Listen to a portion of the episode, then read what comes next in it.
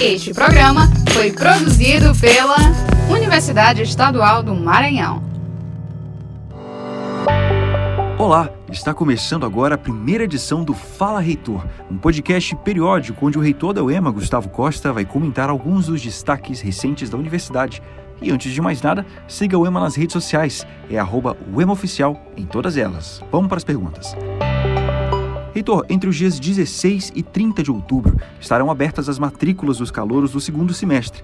Como é que a universidade tem se preparado para receber esses alunos? 26 de outubro até o dia 30, a Universidade Estadual do Maranhão está procedendo à matrícula dos candidatos selecionados no último PAIS 2020, que ingressarão no segundo período letivo deste ano.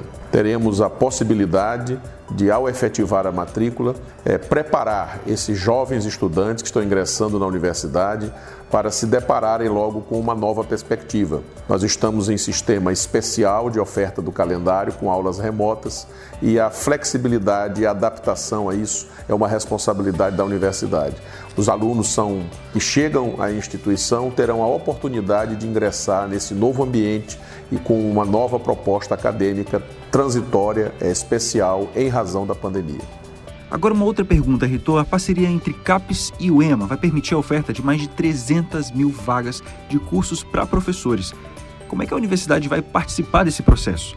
Estamos disponibilizando a plataforma de cursos abertos da UEMA, a plataforma SCADA, para ser utilizado pelo Ministério da Educação na oferta de 400 mil vagas de cursos de extensão para professores de todo o Brasil a experiência e a competência da UEM em educação à distância e na formulação de um instrumento tecnológico que permite o acesso de diversos pontos do país. E é isso que a UEMA tem, neste momento, a disponibilizar para a educação nacional. Nossa instituição, juntamente com a CAPES, está realizando nesse momento uma das metas do Programa Nacional de Educação, que é a educação continuada de professores. Nós acreditamos no professor, na professora e na meta que mobiliza todos nós em favor de uma educação de qualidade. Legal, Reitor. Agora, no Dia dos Professores, foi assinado um edital de licitação do Centro Multidisciplinar de Pesquisa e Extensão em Agricultura e Pesca. Que importância que esse centro vai ter para a consolidação da nossa linha de pesquisa nessa área de conhecimento?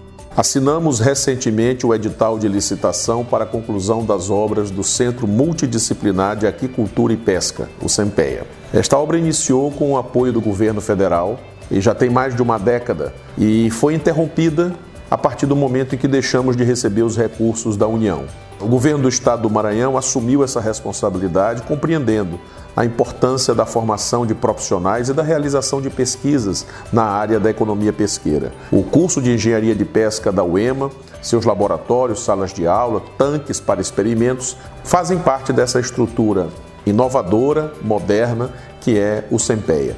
Acredito que daqui a um ano estaremos disponibilizando para professores e alunos esse espaço que há muito tempo é aguardado pelo Centro de Ciências Agrárias e por aquela comunidade. O SEMPEA hoje é uma realidade. Por hoje é isso, Reitor. Muito obrigado, viu? E você que está aí do outro lado, continue acompanhando os nossos outros podcasts. Até a próxima.